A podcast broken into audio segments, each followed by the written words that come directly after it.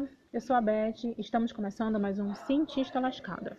O tema de hoje pode congelar seus neurônios, por isso corre lá e segue a Zalha, enquanto roda a vinheta.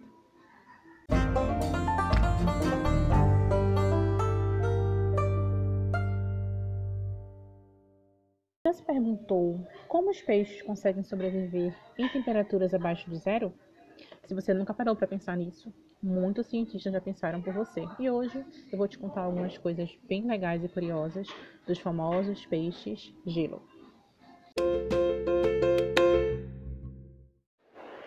Sem escamas, ossos finos e sangue translúcido são características da família Cannectidae.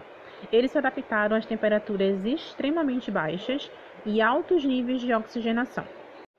Moradores dos mares gelados da Antártica são os únicos vertebrados com sangue transparente como a água. Mas por que não congelam?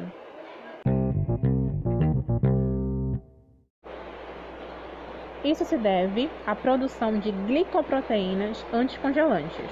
Quando os primeiros cristais de gelo começam a se formar dentro dos peixes, essas proteínas rapidamente se ligam a esses cristais, impedindo a adição de mais moléculas de água do cristal de gelo em formação. Mas por que estudá-los? Tem contribuição genômica em relação a características evolutivas, ecológicas, metabólicas, de desenvolvimento e bioquímica dos peixes da Antártica. Também são bioindicadores pois por serem seres que se adaptaram ao frio com o aquecimento das águas, eles podem ser extintos.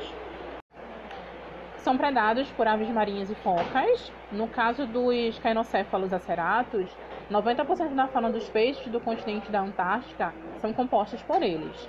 E, sob condições naturais, esses peixes desenvolvem fenótipos que correspondem a doenças humanas.